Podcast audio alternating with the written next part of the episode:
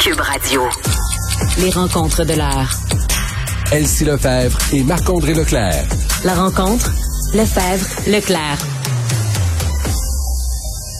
Elsie Marc-André, très contente de vous retrouver pour commenter ce point de presse euh, de François Legault. Nouvelle vague de rouverture. J'ai été au restaurant hier soir, moi, Marc-André. Wow, super, ça. C'était la première. Hein? Ça sent qu'il sent le printemps. Euh, ouais, effectivement. Donc, d'autres, d'autres annonces. On en parlait un peu la semaine passée. On disait pourquoi on peut faire ci, mais on peut mm. pas faire aller au gym, au sport. Donc là, le 14 février, Saint-Valentin, mettez ça à vos calendriers. Donc, une belle, une belle sortie en amoureux d'aller faire euh, des, une coupe de squat, peut-être. Effectivement, ben oui, c'est ça. Il y en a pour tous les goûts. Pour le 14 février, il n'y a pas juste des fleurs et du chocolat. Les spas, hein, les spas, 14 février, le spa, c'est pas si mal. j'ai une question, euh, puis peut-être que, parce que j'ai pas entendu toute la période euh, où les journalistes pouvaient poser des questions. Est-ce que le passeport vaccinal sera exigé dans les spas ou on reste au même point qu'on était? ils n'ont pas parlé. Ah, c'est ils n'ont pas parlé. Fait que euh, ils ont pas ils ont rien dit là-dessus. La question n'a pas été posée, puis ils n'ont pas fait euh, tu sais c'était assez rapide là, ouais, ouais, ouais. Euh, dans les annonces. Fait que ça sera ça sera confirmé. Euh, j'imagine que ça va rester comme comme c'était. Sauf que bon, c'est fun. on voit, la, la, on peut plus parler du, du mot hanté, le tunnel. On peut plus parler de ça, mais il s'est banni. Le mot en L, lumière aussi. Lumière, bon, c'est ça. C'est ça. Il y a des mots qu'on peut, des mots qu'on peut pas, mais oui, c'est le fun, mais il y avait quand même des bonnes questions de journalistes sur OK, ouais, mais là, euh, tu sais, ce que vous avez annoncé, là, comme exemple, euh, les restaurants ou les rassemblements privés, mettons, mm ça par exemple, tu sais, où c'est quatre personnes, deux bulles, ça, est-ce qu'à un ça va changer? Tu sais, c'est comme les rassemblements privés non plus, c'est, c'est pas réglé, c'est pas comme avant, là, tu sais, fait que, tu dans c'est là aussi que le gouvernement, oui, il faut qu'il annonce des nouvelles choses, mais également, il faut pouvoir être capable aussi de revenir dans le temps et de dire, ouais, mais comme les rassemblements privés, ben peut-être on pourrait être à 10, comme on l'était avant les fêtes. Fait que ça aussi, le gouvernement, dans leur calendrier, c'est de mm. garder aussi ce qu'on ouvre de nouveau. Là. Tout va être pas mal réouvert, mais également, ça va être des mettre à jour pour qu'on puisse là, mm. élargir un peu là, les mesures. Moi, il y a un truc qui m'a dérangé beaucoup, là, c'est d'encore, euh, si on veut utiliser la stratégie de la carotte et du bâton, là, de dire que la voie vers le déconfinement, c'était la vaccination, là, alors qu'on sait là, qu'en ce moment, on, plusieurs personnes, bon, je comprends qu'on a juste 61% de la population avec une troisième dose, mais tu sais, la vaccination, c'est le passeport vers la liberté. Là, je pense que les gens euh, ne croient plus trop à, cette affaire-là, premièrement, là, parce que on est vacciné puis on a été reconfiné à cause du système de santé. Puis, tu sais, je serais curieuse de connaître votre opinion sur ce que Paul Saint-Pierre Plamondon a dit en disant à un moment donné, il faudra, on pourra pas continuer à prendre des décisions au nom du système de santé parce que notre système de santé s'effondre, là, Elsie. Oui, ben ça c'est sûr que c'est vrai parce que là à un moment donné euh, la, la sous-capacité hospitalière du Québec, ben là, ça fait deux ans qu'on l'a subi. Ben, un moment donné, si on, ben, c'est ça, si on a été vacciné. Euh, l'autre élément, d'ailleurs, qui a été abordé un peu par les journalistes, c'est les gens qui ont attrapé la COVID. Donc là, ils sont en quelque sorte immunisés, peut-être pas sur un nouveau variant qui pourrait arriver, mais en tout cas, sont immunisés pour euh, quelques mois. Euh, ces gens-là, là, ils peuvent vivre normalement? Mais si on revient à la capacité hospitalière, c'est sûr que la vaccination reste quand même la clé. Tu sais, puis Justin. Trudeau, c'est ce qu'il a répété hier. Euh, Dubé dit ça. Euh, notre nouvelle euh, Monsieur Arruda dit la même chose. Donc, euh, tu sais, le, variant Micron, il est pas efficace avec deux doses. Donc, c'est la troisième dose qui rend la chose possible. Mais c'est vrai que là, mais tu sais, je pense qu'on est dans un calendrier là, de déconfinement. Ouais. c'est juste qu'il veut pas tout faire en même temps, juste au cas. Puis aussi, c'est qu'il y a quand même les gens dans le réseau de la santé qui sont à bout de souffle. Donc, de ce côté-là, ça, je le comprends parfaitement. Mais c'est parce qu'à un moment donné, tu sais, le PM a passé la majorité de son point de presse à parler de cohésion sociale, euh, de mm-hmm. dire que son rôle c'était celui d'un rassembleur euh, qui était inquiet euh, du fait qu'il voyait des messages sur les médias sociaux, bon, qui étaient quand même assez préoccupants.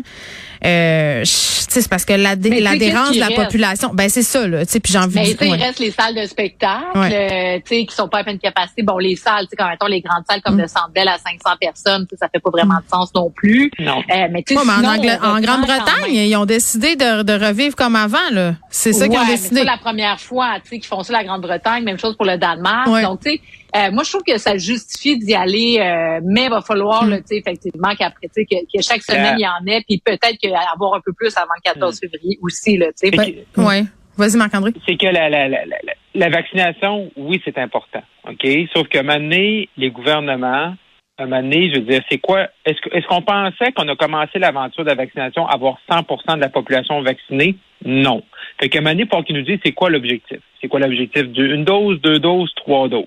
Parce qu'à un moment donné, là, je veux dire, euh, tu- on, on va arriver à une certaine limite. Là. Comme tu peux pas faire saigner une roche. là. Je veux dire, maintenant, on va arriver à une certaine limite où on aura beau frapper, frapper, frapper, frapper, puis trouver M. Carman, puis faire des appels, puis ci, puis Oui, ça. ces fameuses brigades, On là. ne mentira pas. Mhm. Ouais, c'est ça. On a beau mettre 28 brigades. Moi, le point que je pense que le gouvernement devrait encore plus d'emphase, il y a encore 10 600 personnels de la santé toujours en arrêt de travail à cause de la COVID-19. Comment on fait ces gens-là pour les ramener? Puis j'ai parlé avec des gens sur le terrain, puis c'est compliqué, puis des comités, c'est un tel, a rencontré quelqu'un, puis tout ça. Tu sais, Mm. il faut être capable. euh, tu sais, il y avait une approche à donné qui était de mettre de côté un peu le risque zéro. Mais il faut être capable de ramener ces personnes-là. Si on est capable de ramener 10 000 personnes du jour au lendemain, ça se fera pas. Je le sais, j'ai pas de baguette magique, il n'y a pas de baguette magique pour personne. Mais c'est là qu'aussi également il y a une clé qui est là.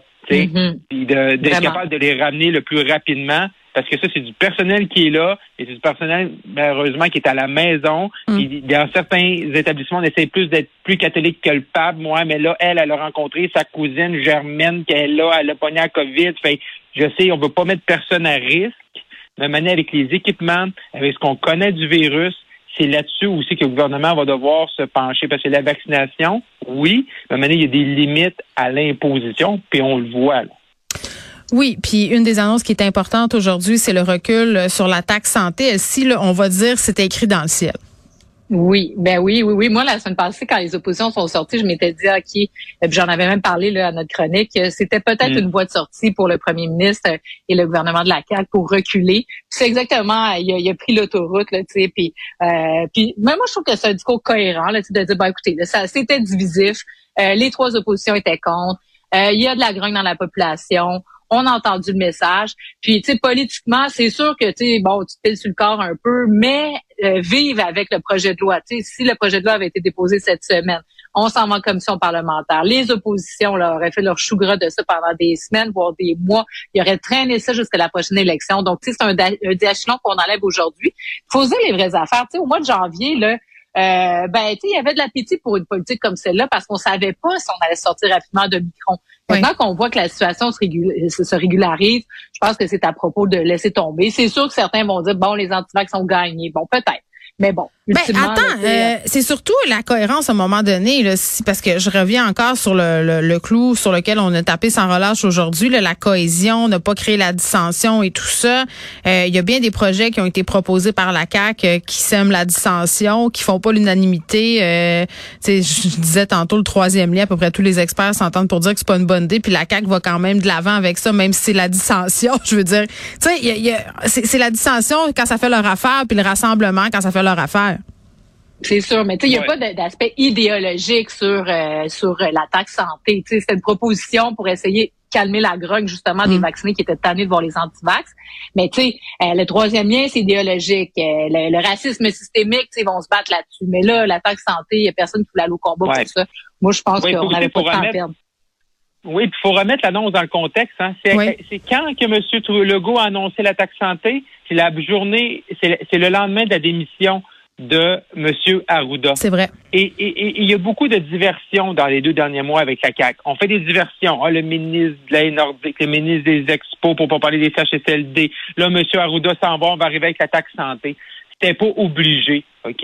Je suis content de voir M. Legault nous parler de paix sociale, Mm. d'arrêter de diviser, qu'on est là pour rassembler. J'espère que M. Trudeau va en prendre des portions de son discours, puis va les redire aussi. Parce que c'est ça aussi leur mandat de, de- comme, comme élu, comme décideur, comme premier ministre du Québec ou du Canada, d'être là pour l'ensemble des citoyens, d'arrêter de- d'essayer de, de, de faire des divisions, puis de, Mm. voir, même si le sentiment populaire, c'est, ah, faut faire payer les non-vaccinés, Ouais, c'est pas obligé de répondre à ça. T'es pas obligé de répondre à ça. Tu peux prendre d'autres façons, mais t'es pas obligé de répondre à ça. Et ça, je suis content de voir. Et, et- et- et c'était écrit dans le ciel que ça allait pas fonctionner. Puis ça, euh, tu sais, il y a eu le premier point de presse de Monsieur euh, Boileau, là, Oui. seul en solo la semaine passée, là, ben il l'a tué, la taxe santé, quand il a dit euh, ben c'est une taxe qui est euh, politique, euh, financière, économique, puis ça n'a pas rapport avec la santé publique. Il va falloir Mm. arrêter aussi de faire des mesures qui n'ont pas rapport avec la santé publique. Là. Je Oui, c'est puis en même important. temps, ça, ça peut être motivé certaines personnes à aller se faire vacciner pareil. C'est euh, Ben, cette c'est perspective-là. Exact. Puis au moment où ça a été annoncé, tu sais, il y avait quand même de l'appui pour ça. Puis à un moment donné, c'est vrai que tu sais, il- les antivax là, euh, ils sont nombreux euh, dans les soins intensifs. Donc tu sais, moi je rejette pas tout, mais en même temps, je pense qu'au jour d'aujourd'hui, le message de M. Legault puis euh, Marc-André fait bien de le souligner, là, Oui. il y avait un petit croc en jambe à, à Justin Trudeau là-dedans, en voulant dire ben mon rôle c'est de rassembler Oui, la oui. population, blablabla. Puis tu sais, Oui. euh, il- tu sais, c'est le temps de se rassembler pour que le Québec reste uni, un appel à tous pour mettre de l'eau dans notre vin. Puis c'est vers ça qu'on doit tendre parce que sinon on va juste Mm. radicaliser des personnes puis on sera pas plus avancer au bout de la ligne, même si ça, tu sais, on a envie de le faire Oui. souvent parce que tu sais, je veux dire, ces gens-là font pas avancer. Ben, parce qu'on est à bout et ils ralentissent le groupe. Euh, c'est ça. un qui ne fait pas l'unanimité, Marc-André, c'est Erin O'Toole.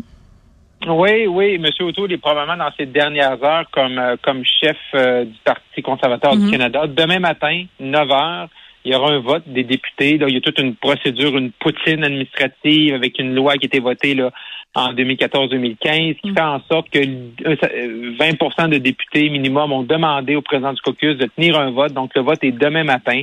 Euh, fort possiblement que M. O'Toole aura une dernière chance de s'adresser à son caucus avant le vote pour essayer de les convaincre. Mais euh, ce qu'on voit, ce qu'on entend, c'est qu'il y aurait une majorité de députés qui vont voter pour remercier M. O'Toole. Et même si jamais M. O'Toole remporte le vote pour rester comme chef, ça serait surprenant que ce soit un gros score. Comment est-ce que tu peux rester, par exemple, en remportant, je reste comme chef avec 55% de mon caucus qui est derrière moi, euh, ça serait surprenant. Mais là, il y a beaucoup de tractations, de jeux de coulisses. On essaie vraiment d'aller chercher les derniers euh, appuis.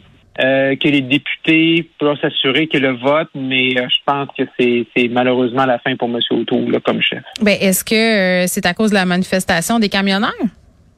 Je pense que c'est un ramassage de choses. Oui. Oui, et, et- et- effectivement, Elsie a raison, ça l'a pas aidé. Je pense que c'est un ramassis de plein de choses. Euh, mais le fait aussi que les députés, mercredi passé, ils ont eu un rapport euh, au caucus disant qu'un des problèmes de M. O'Toole durant la campagne, c'est de dénoncer une position claire. Mhm. Ben là, il est arrivé devant la manifestation, puis il n'a pas été capable d'en livrer une. Oui. Et là, chaque député a décidé de faire sa propre interprétation. Ouais. Fait que, tu sais, quand tu fais dire un rapport, puis là, il arrive exactement ce qui est marqué dans le rapport, mais tu te dis, ben, notre homme n'a pas changé. Oui, puis on peut se demander aussi ça va être quoi l'avenir de ce parti-là, là, parce que tantôt, euh, bon, j'en jasais avec Vincent là, de ce tweet malheureux de Pierre euh, Poilievre sur le fait que bon, Justin Trudeau divisait justement, on le voit comme le dauphin euh, d'Erin O'Toole, si on veut son successeur, là, je pense. Euh, bien des gens prétendent que ce sera lui, mais en, en prenant des positions comme ça, peut-être, c'est vraiment montrer pro qu'on voit de la liberté et tout ça. Est-ce que c'est se tirer dans le pied?